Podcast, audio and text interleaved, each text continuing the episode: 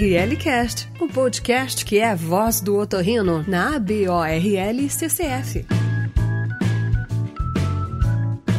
Bem-vindos ao ORL Cast, o podcast da ABOL CCF. Eu sou o Ricardo Dolce, sou otorrino da Santa Casa de São Paulo. Olá, tudo bem? Eu sou a Roberta, sou médica aqui de São Paulo, atual presidente do Comitê de Educação Médica e Continuada da BOL. E esse é o nosso espaço para a gente trocar um pouquinho de experiência, trazer sempre assuntos relevantes na medicina, na saúde e no bem-estar. E hoje a gente vai ter realmente um tema muito interessante, né, Rick? E vamos falar de um tema que está borbulhando: vacinação para a Covid-19 um tema extremamente atual e nada menos, nada mais teremos o professor Marco Aurélio Safad, que irá trazer as dúvidas, vai responder muitos questionamentos que temos sobre esse assunto tão relevante nesse momento. Professor, muito obrigado pela sua presença, como sempre, muito prestativo com a nossa associação. Pode se apresentar para o pessoal. Obrigado. Bom, olá, Roberta. Olá, Ricardo. Obrigado pelo convite. Obrigado a todos que estão aqui acompanhando a gente. Então, para mim, uma alegria, uma honra poder estar tá aqui junto com vocês hoje para tentar esclarecer, como você falou, aspectos tão relevantes, né, que dizem respeito aí a a iminente chegada da, das vacinas para a Covid-19. Acho que esse é um tema muito relevante e que, obviamente, tem que ser alvo de discussões profundas, né, para que a gente possa tentar antecipar aí o cenário que se avizinha, né, bem próximo aí para o início de 2021.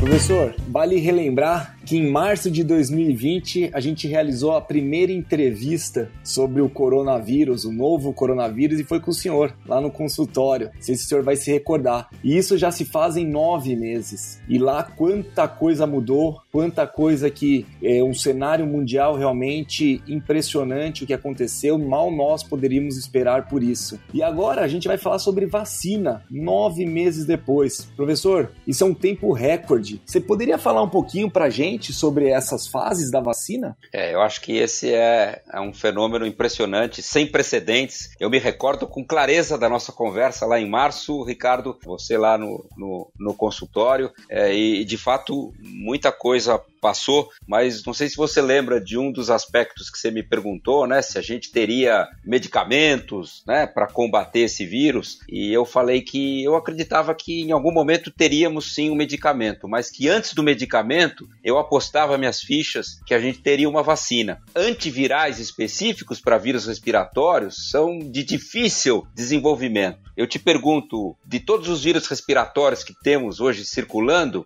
a gente praticamente só tem um deles que conta com um medicamento, que é o vírus influenza, específico para tratamento desse vírus respiratório. Então, contar com antivirais é um desafio muito grande. E eu disse para você na época que eu apostava muito mais numa vacina. E de fato é um tempo recorde, Ricardo. Isso sem precedentes na história da humanidade. As vacinas, para que quem está nos acompanhando tenha uma ideia, elas geralmente demoram não menos do que 5 a 10 anos para serem desenvolvidas, né? para passar por todos os estudos, que incluem, como você me perguntou, estudos pré-clínicos, que são aqueles estudos que são feitos em modelos animais, que demonstram, né, o, a é uma prova de conceito daquela molécula identificada para ver se ela é promissora ou não, no sentido de ser segura, de induzir resposta imune, aí em modelos animais. Quando ela tem êxito nesses modelos animais, antes de chegar para nós, ela vai passar por mais três fases, que é a fase 1, onde a gente tem incluído aí algumas dezenas de voluntários, geralmente adultos, que vão testar essa candidata vacina para ver se ela apresenta algum sinal de segurança que nos preocupe, para ver se ela consegue induzir a produção de anticorpos, ou seja, de resposta imune. Uma vez que seja exitosa a fase 1, a gente caminha para a fase 2, que aí, ao invés de dezenas, nós vamos ter centenas de voluntários incluídos no estudo e, de novo, focando em segurança e o termo que a gente usa né, nos estudos clínicos de vacinas, imunogenicidade. Quer dizer o quê? A capacidade que a vacina tem de induzir a produção de anticorpos. Se tiver êxito nessa fase 2, a gente caminha para a fase 3, onde são aí incluídos milhares de voluntários em idealmente são estudos multicêntricos feitos em condições geográficas, étnicas, raciais diferentes para você testar a vacina. E aí são estudos que vão ter num grupo os vacinados, no outro grupo o placebo. E geralmente são estudos duplos cegos, ou seja, nem o investigador, nem quem está recebendo o produto sabe se tomou a vacina ou se tomou o placebo. E aí você vai estabelecer alguns parâmetros né, para avaliar nessa fase 3 a eficácia da vacina. E a gente conversa mais à frente sobre isso. Mas respondendo a sua pergunta, a gente só teve oportunidade de ter disponibilidade de uma vacina nesse tempo recorde de menos de um ano, porque tínhamos, Ricardo, e não sei se você sabia disso, mas várias dessas plataformas que estão sendo implementadas de maneira exitosa no desenvolvimento dessas vacinas vinham sendo testadas para outros dois coronavírus zoonóticos que surgiram no início do século. O SARS-CoV-1, lá no Oriente, né, uh, nos países asiáticos, e o MERS, ali no Oriente Médio. Foram dois coronavírus zoonóticos que não tiveram, vamos dizer, o impacto que o SARS-CoV-2, mas que motivaram o desenvolvimento de vacinas para eles, que acabaram, vamos dizer, não, não caminhando com tanta celeridade uh, em função dessas duas, uh, desses dois vírus não terem alcançado né, a mesma importância que alcançou agora o SARS-CoV-2. Mas assim que surgiu o SARS-CoV-2, como ele era muito similar do ponto de vista antigênico com o SARS-CoV-1, os cientistas aproveitaram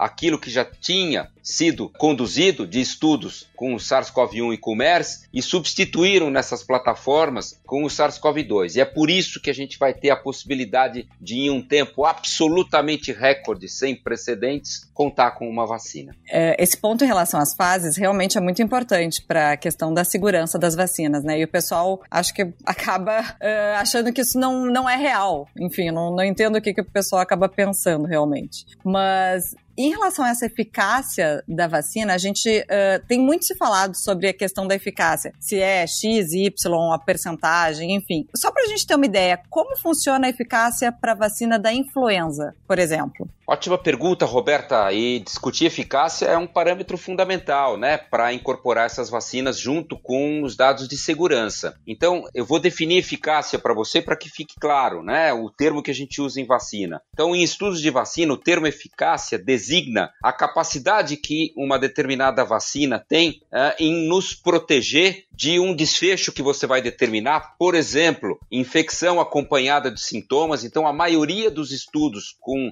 vacinas candidatas né, para esse novo coronavírus, eles têm como objetivo primário a prevenção uh, de infecção pelo SARS-CoV-2, comprovada laboratorialmente, acompanhada de doença, de manifestações clínicas. Então, esse é o objetivo primário da maioria desses estudos. Então, por exemplo, se eu tenho 20 mil sujeitos no estudo, 10 mil tomaram vacina, 10 mil tomaram placebo, eles vão para o mundo real. E para um estudo clínico é espetacular que tenha doença bombando na comunidade, porque rapidamente eles vão ver se a vacina funciona ou não. E por isso que o Brasil foi um dos países aí que recebeu um monte de estudo, que a gente tinha muitos casos aqui ocorrendo. Aí, a hora que eles têm um número X de casos que eles detectam entre os voluntários que foram incluídos no estudo, eles vão abrir abrir esses casos. Então vamos dizer que vacinaram lá 20 mil pessoas, 10 mil vacina, 10 mil placebo e tiveram 200 casos de Covid-19. E aí eles tiram o cegamento desses casos. Então eles vão ver que desses 200 casos, 100 deles tomaram vacina, 100 deles tomaram placebo. Qual que é a eficácia dessa vacina? Zero. Mas o que nós vimos não foi isso. Então, a maioria das vacinas ainda encontra-se em fase 3 de desenvolvimento, portanto não sabemos ainda qual a eficácia delas, mas vocês viram que pelo menos três divulgaram seus dados de eficácia recentemente em publicações científicas, que foi a vacina da desenvolvida pela Oxford, da AstraZeneca, e as vacinas de RNA mensageiro, da Moderna e da Pfizer. E, por exemplo, a vacina da Pfizer e da Moderna tiveram uma eficácia de 95%. A Moderna, por exemplo, teve 200 casos de Covid-19 e dos 200, na hora que eles abriram, 190 e tantos eram no grupo placebo e menos de 10 no grupo vacina, quer dizer, uma eficácia espetacular, né? acima de 90%. Você me perguntou da vacina da gripe, a vacina da gripe, ela tem nos estudos clínicos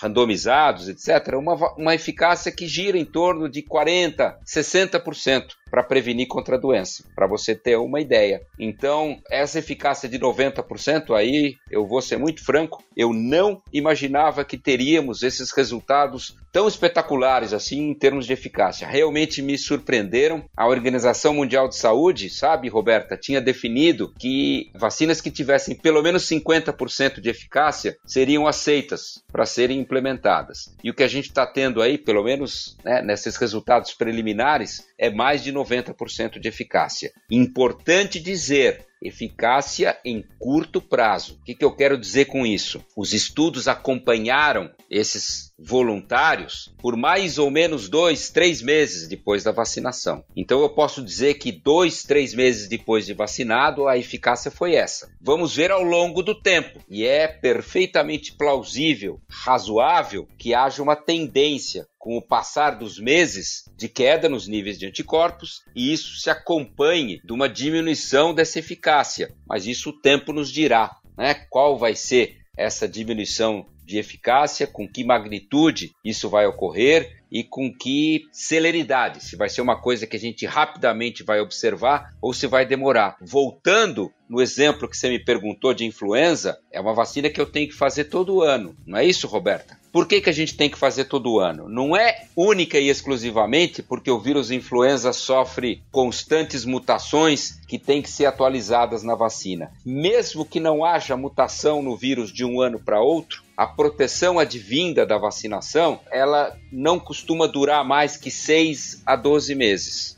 Isso eu estou me referindo à influenza. Para esse novo coronavírus, a gente não sabe. Vacina de coqueluche, por exemplo, a proteção dura 5, 10 anos. Por isso que você tem que fazer reforços. A vacina de tétano te dá uma proteção também por 5 a 10 anos. Você tem que fazer reforços. As vacinas meningocócicas, depois de 5 anos, você tem que fazer reforço. O tempo nos responderá com qual frequência a gente vai ter que fazer doses para manter a população protegida contra o SARS-CoV-2. Essa questão das doses, então, a gente ainda não tem muita ideia, né? Se é uma, duas, como é que funciona? Esses estudos, todos eles, Roberta, que estão aí sendo conduzidos em fase final, exceto uma companhia que tem dose única, todas as outras são duas doses de vacina para a imunização primária, como a gente chama, é, com aproximadamente três a oito semanas de intervalo. A maioria em torno de um mês de intervalo entre a primeira e a segunda dose. Essa é a imunização primária. Aí vamos ver quanto tempo vai durar. Aí vai ver a necessidade de eventualmente você ser revacinado um ano depois, dois anos, cinco anos. Isso a gente não tem essa resposta ainda. E o pessoal vai poder vacinar para o H1N1 e para o coronavírus junto ou vai ter que dar um tempo? Ótima pergunta. Não há, neste momento, nenhum estudo publicado que tenha verificado se usar as duas vacinas ao mesmo tempo provoca alguma interferência na resposta imune que pudesse ser prejudicial. Vou dar minha opinião aqui. Não acho muito plausível que essas vacinas administradas ao mesmo tempo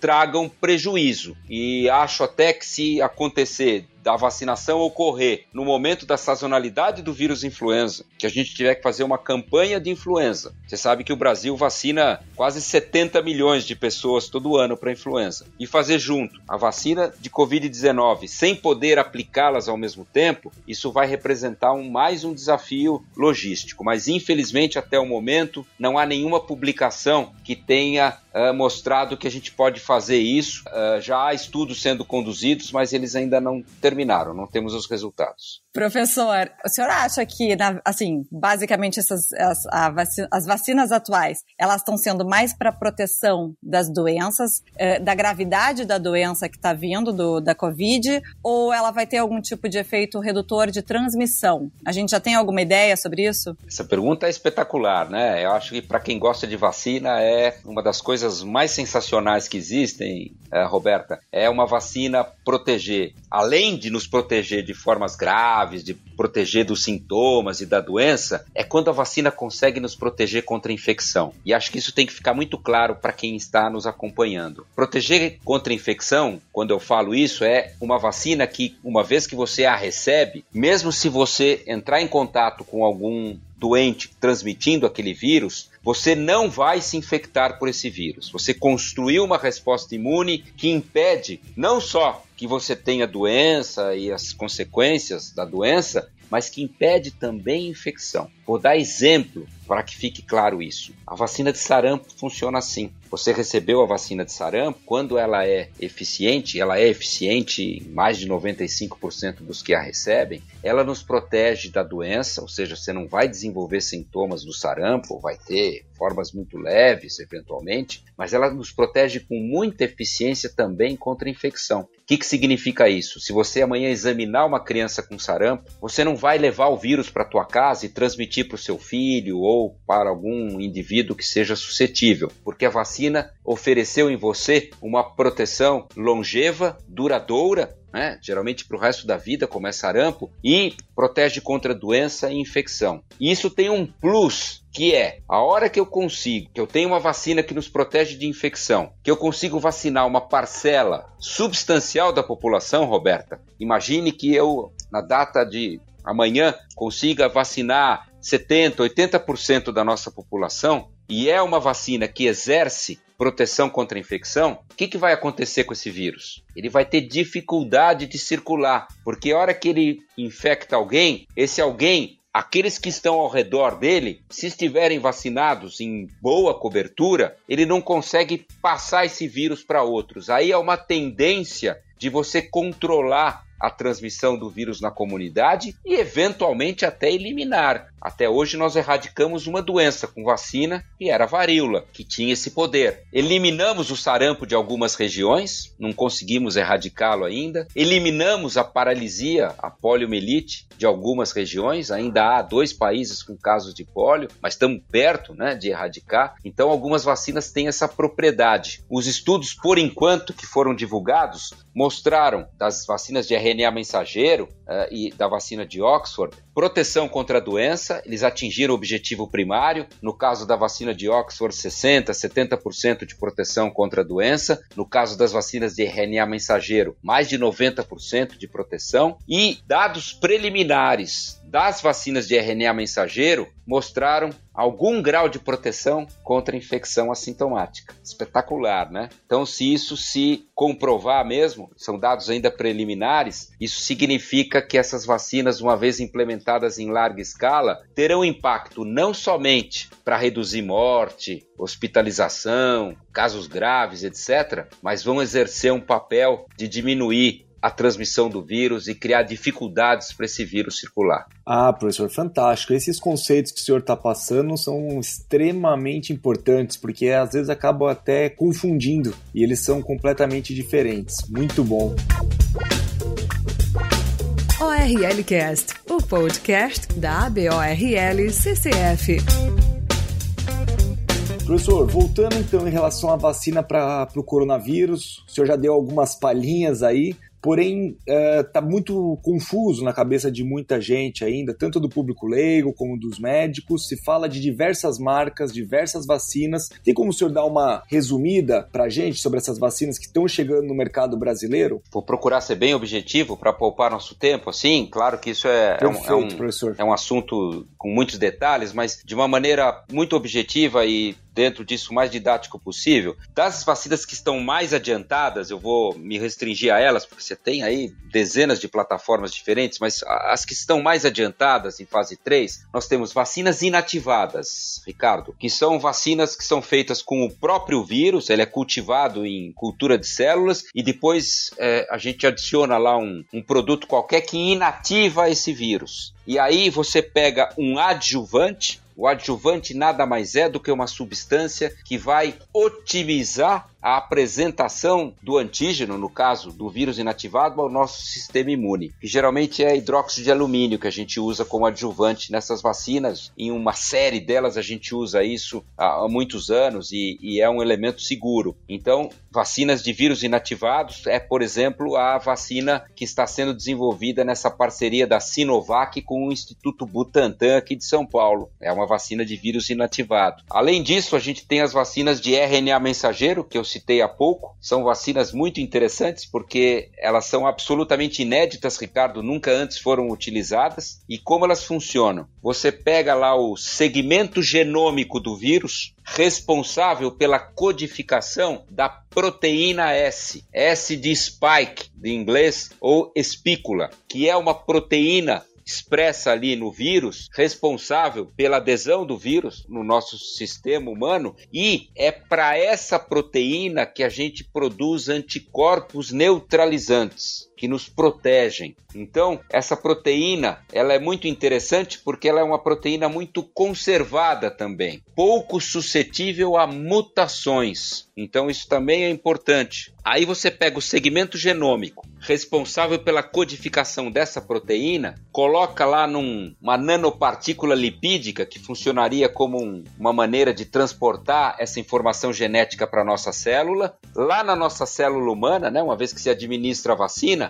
esse segmento genômico lá começa a codificar aquela proteína S. Ela vai ser produzida no nosso organismo, pela nossa célula. E aí, uma vez que você produz a proteína S, o organismo vai produzir anticorpos contra a proteína S. Então veja como é importante essa proteína S na confecção das vacinas, e eu vou falar nela o tempo todo, porque basicamente uh, uh, a maioria das vacinas utiliza essa proteína S na sua conformidade completa ou em porções dela. E aí você produz os anticorpos que são, ao final, o que vai te proteger. O RNA mensageiro, qual que seria? Só para completar ali a. Pfizer e Moderna, que são as mais adiantadas, utilizam RNA mensageiro, que são essas que eu citei há pouco, com mais de 90%, já com eficácia publicada nos estudos de fase 3. Aí, a terceira modalidade que a gente tem aí, fase mais adiantada, Ricardo, são as vacinas de vetores virais não replicantes. Qual que é a ideia? Você pega um vetor, um vírus qualquer e tem sido utilizado basicamente o adenovírus por opção. Você pega esse adenovírus e em laboratório você faz uma modificação genética nesse adenovírus para torná-lo deficiente no que diz respeito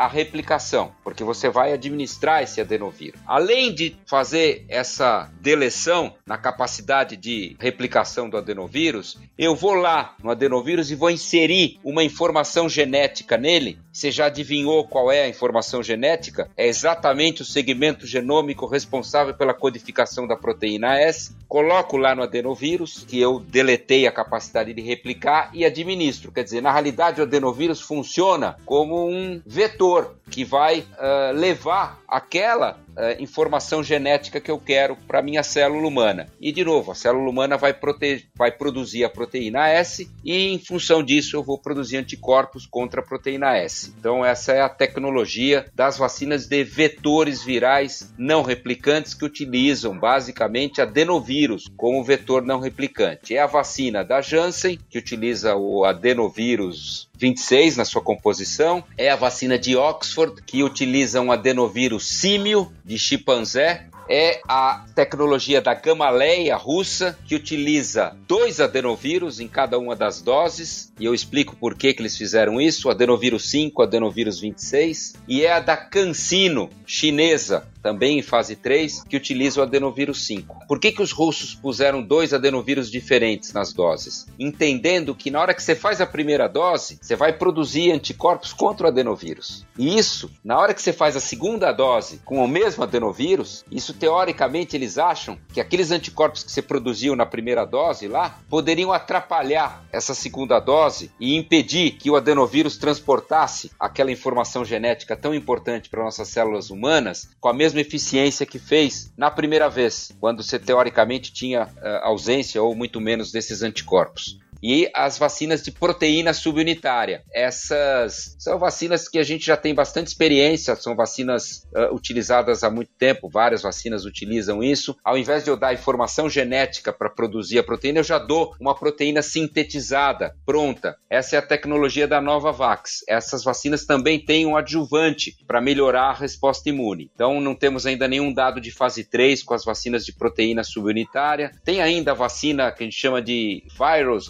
like particle, VLPs, que simulam o vírus. Uh, tem até vacina de vírus vivo atenuado, os hindus estão desenvolvendo uma dessa. Tem uma intranasal, sonho de consumo das crianças, né? Não é injetável. Tem uma série de plataformas aí correndo, mas essas quatro que eu citei inicialmente são as que estão em fase mais adiantada. Então, o que seria essa da Coronavac, que é um vírus inativado? Coronavac, vírus inativado. Que é do Butantan. Né, que estão aqui no Brasil, Butantan. A da AstraZeneca, o Oxford ou Fiocruz. E a da Janssen, que é por adenovírus. Perfeito. E a da Pfizer ou da Moderna, que é pelo RNA mensageiro. E a Novavax, que é a proteína subunitária. Ótimo. Esses são todos estudos sendo feitos uh, uh, no Brasil, exceto Novavax. Novavax não tem nenhum estudo aqui no Brasil. E, doutor Marco, em relação aos riscos de fazer essa vacina, o que, que é, pode acontecer? Quais os efeitos colaterais delas? E aquela pergunta que todo mundo nos grupinhos, algum grupinho pergunta: mas será que meu DNA vai mudar? Será que vai me produzir um câncer? Será que vão colocar um chip no meu, no meu corpo? Explica pra gente esses riscos Vamos e lá. o que, que vai acontecer com a gente depois dessa vacina. Bom, primeira coisa importante, né? Os estudos são feitos exatamente para a gente ver segurança e reatogenicidade. Então, de evento adverso que nós vimos, evento adverso até agora nesses estudos clínicos, que tem aí, uh, por exemplo, a Pfizer tem 44 mil voluntários que foram incluídos, a Moderna, eles querem, eles têm 30, vão chegar a 60, Janssen tem objetivo de incluir 60 mil, enfim, são dezenas de milhares de voluntários. Então, você vai ter o poder de analisar uh, alguns eventos adversos que tenham incidência perceptível né, nesses, nesses números, né, nessa frequência. Então, do que nós temos até agora de evento adverso muito frequente nesses estudos tem sido cefaleia, mialgia, fadiga, né? Esses têm sido eventos adversos frequentemente reportados e, curiosamente, quanto mais velhos os indivíduos, menor a frequência de eventos adversos. Então, a gente tem visto uma frequência muito maior de fadiga, mialgia, uh, cefaleia, etc., nos adultos jovens, naquele grupo de 18 a 50 anos do que naqueles acima de 60 anos, onde esses eventos têm sido uh, reportados com menor frequência. Evento adverso sério, que é o termo que a gente usa para designar um evento adverso inesperado que surge, que traga consequências, uma doença crônica, invalidez, eventualmente morte, eventos de especial interesse, como a gente chama, que são doenças autoimunes, depois que as vacinas são implementadas, que a gente chama de fase 4, que é quando elas são utilizadas, que é o que começou agora no Reino Unido, nos Estados Unidos, etc., no Canadá, e utilizadas em larga escala, estudos de farmacovigilância, que vão acompanhar esses grupos etários vacinados e tentar identificar se surge algum evento adverso que não foi percebido nos estudos clínicos e que, portanto, será raro, porque senão teria sido percebido, mas que só vão aparecer a hora que você fizer milhões de doses de vacina. Então, à luz das evidências atuais, não houve detecção de eventos adversos sérios. Com o início da vacinação, nessa semana, houve o reporte já de dois ou três casos de uh, reações alérgicas graves na ocasião da, da administração da vacina. É, foi com a vacina da Pfizer que aconteceu isso. A gente sabe que vacinas podem produzir isso, mas foram eventos que foram controlados com presteza e, e sem consequências teve, tanto na Pfizer como na Moderna, detecção de casos de paralisia de Bell, que vocês, otorrinos, conhecem com muita propriedade. Verdade. Que é um evento, vamos dizer, de forma geral, autolimitado, geralmente dura algum, mas dura alguns meses, tem um impacto. Curiosamente, nos dados uh, da Pfizer, houve quatro casos de paralisia de Bell entre os vacinados e nenhum caso no grupo placebo. E na Moderna também teve, se não me falha a memória, três no grupo vacinado e um no grupo placebo. Isso ainda é muito preliminar, importante dizer que quatro casos estavam dentro da incidência esperada, levando em conta o número de voluntários que tinham sido incluídos, não fugia muito das que eles chamam de background rates, né, nas taxas esperadas da ocorrência desse tipo de evento, mas é um sinal que a gente vai ter que daqui para frente ficar mais atento. E lembrando que imunobiológicos trazem sim eventos adversos, mas que muitas vezes dentro do contexto, né, a hora que você vai pesar o benefício uh, uh, e o risco, ok, acho que né, tá dentro aí da, da possibilidade. Mas essa história de DNA alterado, de chip, isso é tudo fake news. Não há nenhuma evidência que essas vacinas tragam, nenhuma perspectiva de alterar o seu DNA. Fique tranquila em relação a isso, Roberta. Não há plausibilidade biológica nisso e nenhuma plausibilidade biológica de que seja inserido um chip no seu organismo com essas vacinas. Você está ouvindo o RL Cast. E professor, aquela pergunta que sempre acontece quando a gente está no consultório. Chega a paciente e ela fala que está grávida. E aí ela pergunta, doutor, eu posso tomar a vacina? E aí vem a questão que faz muito sentido, porque a gente sabe das dificuldades de realizar, colocar grávidas nesses nesses ensaios clínicos. Isso é extremamente complexo. E aproveitando o gancho relacionado com amamentação e criança, temos algo a respeito sobre esse assunto, professor? Que você já pode adiantar para gente? Ótimos pontos, né? E acho que é muito importante discutir isso. Posso adiantar alguma coisinha. Então, veja bem, Ricardo, no plano de imunização do Reino Unido e no plano americano, gestantes foram excluídas dos programas de vacinação por ausência de dados. Então, ainda não há dados suficientes que garantam a segurança da imunização de gestantes. Elas foram é, inicialmente excluídas dos estudos clínicos, né? Ah, mas nesse meio tempo houve sim a vacinação inadvertida, né? Então, algumas gestantes foram inadvertidamente vacinadas e, obviamente, foram acompanhadas. Até o momento não se detectou nada de particular nesses grupos, mas agora já estão planejados é, os trials, os estudos para gestantes, eles vão começar, as gestantes serão incluídas nos estudos clínicos exatamente para que a gente possa coletar dados de segurança nesse grupo de gestantes. A exemplo das lactantes, que estão, são as que estão amamentando. Por que, que é importante isso? Porque existem inúmeros, por exemplo, profissionais de saúde, médicas, enfermeiras na linha de frente, que, vamos dizer, estão sob risco e que gostariam de ser vacinadas. Né? Então a gente tem que gerar esses dados, mas nesse momento nós não dispomos desses dados e, portanto, elas uh, estão excluídas dos programas de vacinação iniciais, gestantes. As lactantes, Ricardo, também o Reino Unido optou por excluir. E aí eu vou dar minha opinião. Uh, essas vacinas, nenhuma delas é de componente vivo. Então também eu acho que não é plausível que ocorra, vamos dizer, um risco para esses lactentes, se a mãe deles, né, que estiver amamentando, receber a vacina. Então acho que tem, tem que ser casos analisados caso a caso. E o terceiro grupo, né, importante, que não foi incluído nos primeiros programas de vacinação, Ricardo, foram crianças e adolescentes até 16, anos foram excluídos dos programas de imunização uh, nos Estados Unidos e no Reino Unido. Então, excluídos por duas razões. Uma, porque o impacto da doença nesse grupo é muito menor, os casos são desproporcionalmente mais leves em crianças. Então, para que eu vacine criança, eu tenho que estar tá realmente convencido de que a vacina é benéfica, de que ela é segura. Então, por exemplo, se eu aceitaria vacinar um idoso, mesmo sabendo que um em cada 10 mil tem lá um evento adverso, como a gente discutiu discutiu, eu acho que isso não seria aceitável para uma criança, porque a chance de complicação da doença é muito baixa na criança. Então eu tenho que estar convicto do grau de segurança da vacina. Os estudos começam a ser uh, feitos agora nas populações mais jovens de crianças, então já há estudos em andamento a partir do segundo mês de vida, vacinando a partir do segundo mês de vida. Mas eles começaram agora, esses estudos, né? Eles ainda não têm nenhum dado coletado, então crianças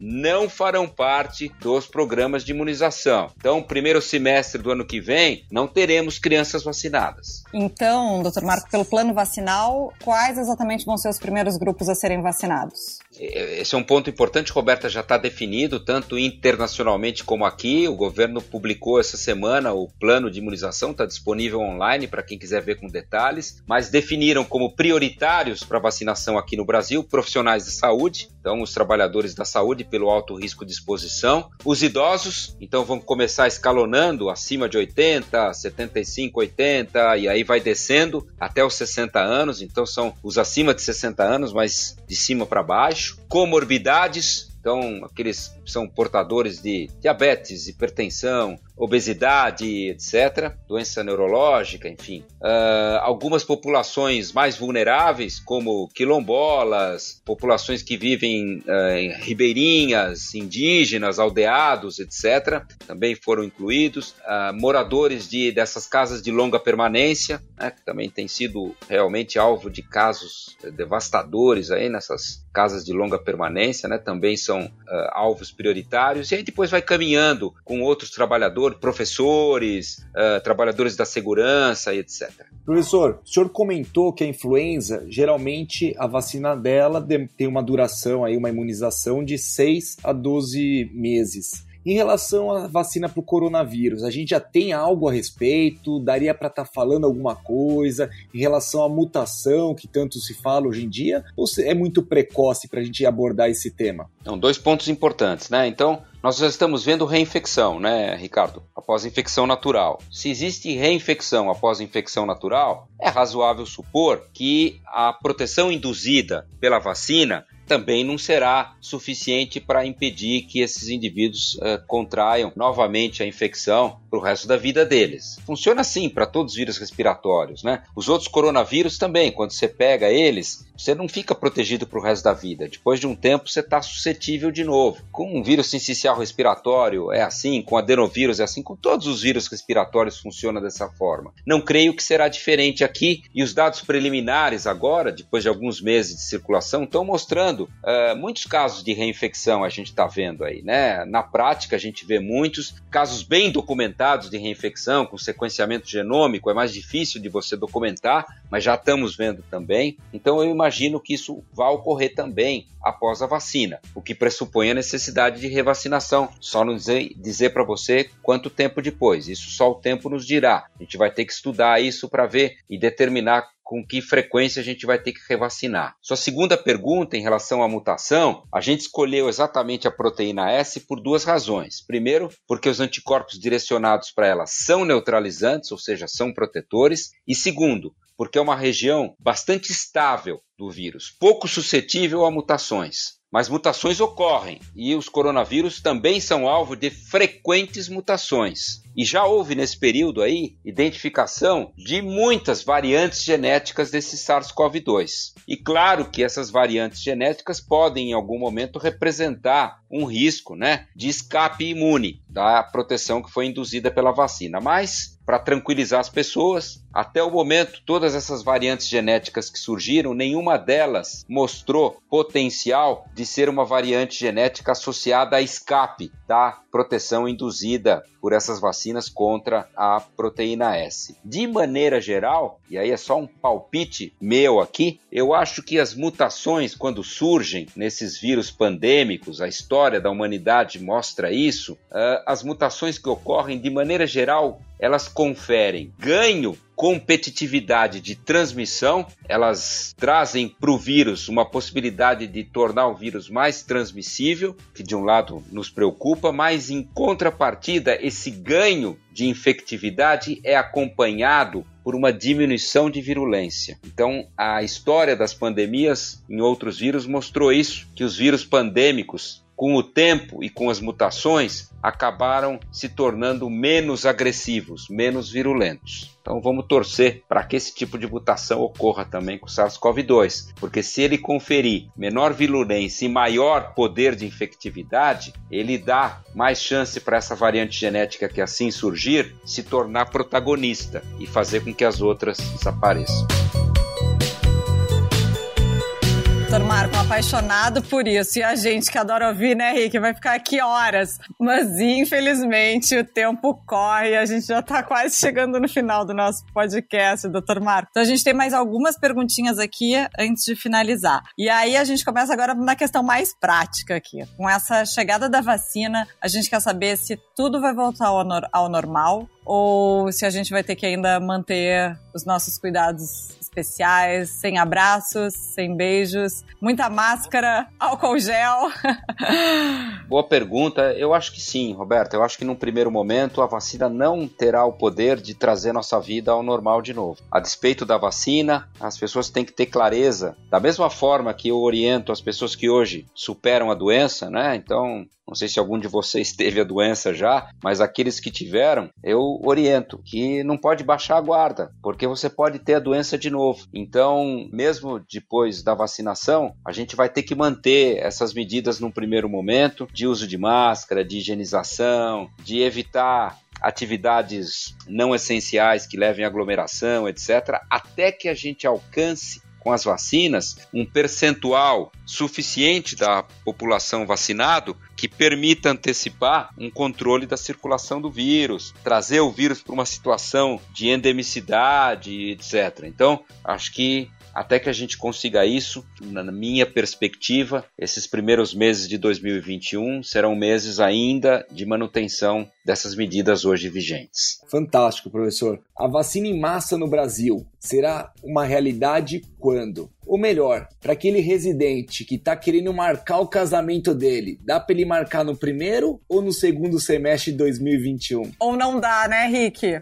ou não dá, exatamente, não marque. é uma boa pergunta. A gente tem muitas variáveis aí que podem determinar uma maior ou uma menor disponibilidade de vacinas para a nossa população, né? Então, claro que a gente depende do êxito dos estudos de fase 3, né? Então, pode ser que, por exemplo, no dia de amanhã, uma dessas vacinas que está aí caminhando, a gente descubra que ela não é eficaz, surge um evento adverso que impossibilita ela de uso, então a gente vai ter restrição de disponibilidade. Mas se tudo der certo, se continuar caminhando dessa forma, pelo que eu tenho visto aí de capacidade de produção, você sabe que uh, Pfizer e Moderna, só para você ter uma ideia, elas antecipam que essas vacinas de RNA mensageiro, que são de produção relativamente rápida, né, em, em alta escala, eles falam em, em produzir um bilhão de doses cada um desses laboratórios no ano de 2021. Impressionante. Repito, um bilhão de doses, ou seja, os dois juntos seriam 2 bilhões de doses. 2 bilhões de doses vacinam um bilhão de pessoas, né? Porque são duas doses, né? Lembrar disso. Eu acho que se tudo der certo, eh, Ricardo, a gente não vai ter no primeiro semestre ainda, se tudo der certo, hein? Não vai ter tido condição de imunizar aqueles que necessitam, né? A gente vai estar muito longe ainda de ter imunizado adultos jovens, muito longe de ter imunizado toda a população que foi a tua pergunta. Eu acho que alguns países pode ser que tenham completado já a imunização dos grupos de risco prioritários lá pela metade do ano que vem, é, mas outros países ainda vão estar mais atrasados nesse sentido, porque eu acho que a estratégia de compra das vacinas, etc., não foi igual em todos os países. E alguns países foram mais espertos, né, ousados, precavidos nisso e compraram, uh, ou pelo menos anteciparam a promessa de compra, né, doses suficientes para vacinar toda a população deles e outros não. Então, antecipo que, particularmente para nós aqui, eu acho que não antes da metade do ano que vem, a gente vai ter o término da vacinação desses grupos prioritários, né? Então, para vacinar toda a população ainda vai demorar bastante. É isso aí, vai demorar ainda dos 200 milhões de, de, de pessoas aqui no Brasil, né? Ou no mundo, esses 8 mil, bilhões aí. Não, é, tudo bem, vamos dizer, exclui as crianças, vai? Você exclui aí 20% da população num primeiro momento, porque vai chegar o um momento que nós vamos ter que vacinar a criança também, é, com certeza. se as vacinas caminharem bem e tudo, até para diminuir transmissão etc. Mas num primeiro momento, né, só levando em conta a população de 20 anos para cima, a gente teria no Brasil, aí eu já fiz esse cálculo, mais ou menos uns 150 milhões de pessoas, ou seja, 300 milhões de doses de vacina, né, e que é mais ou menos aí o que o governo tem antecipado, se tudo der certo. Se Oxford cumprir as suas etapas e conseguir o licenciamento, se Coronavac conseguir o licenciamento, se Pfizer conseguir trazer algumas doses para o Brasil, lá no, as doses da Pfizer mesmo já estão comprometidas, né? Então, o Brasil não, não, não antecipou a compra da, das doses. Então, eles já prometeram aí um número pequeno, acho que isso é um, um milhão ou dois milhões no primeiro trimestre. Então, o resto vem só lá para o segundo trimestre, segundo semestre. Então, vai demorar um pouquinho. E, doutor Marco, quem já teve Covid, objetivamente, vai poder se vacinar? Eu acho que sim, tá? Por duas razões. Primeiro, porque quem teve doença, como eu disse, tem risco de reinfecção. Segundo, porque os estudos clínicos que foram feitos, num primeiro momento, eles só incluem incluíam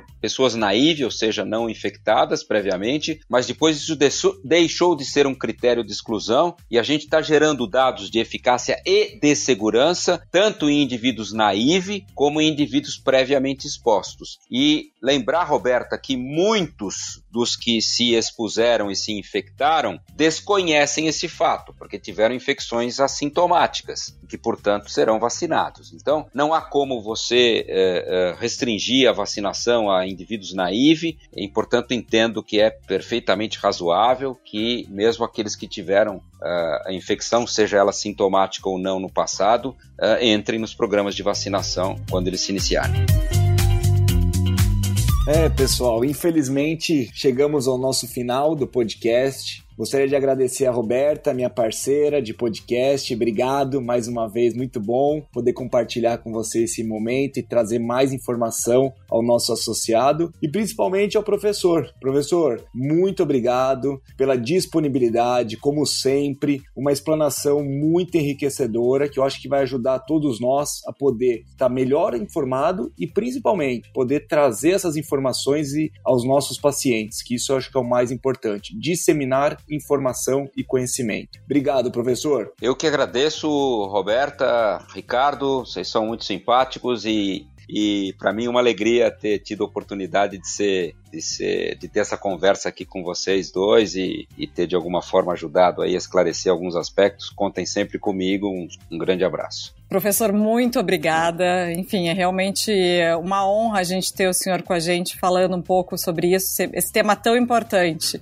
E agradeço muito a vocês que participaram e ouviram com a gente hoje esse podcast. Rick, meu parceiro, obrigada. E é isso aí. Quem quiser saber mais coisas, tem lá no site da uh, vários conteúdos. E a gente realmente vai ficando por aqui. Até semana que vem. Nos vemos lá. Até!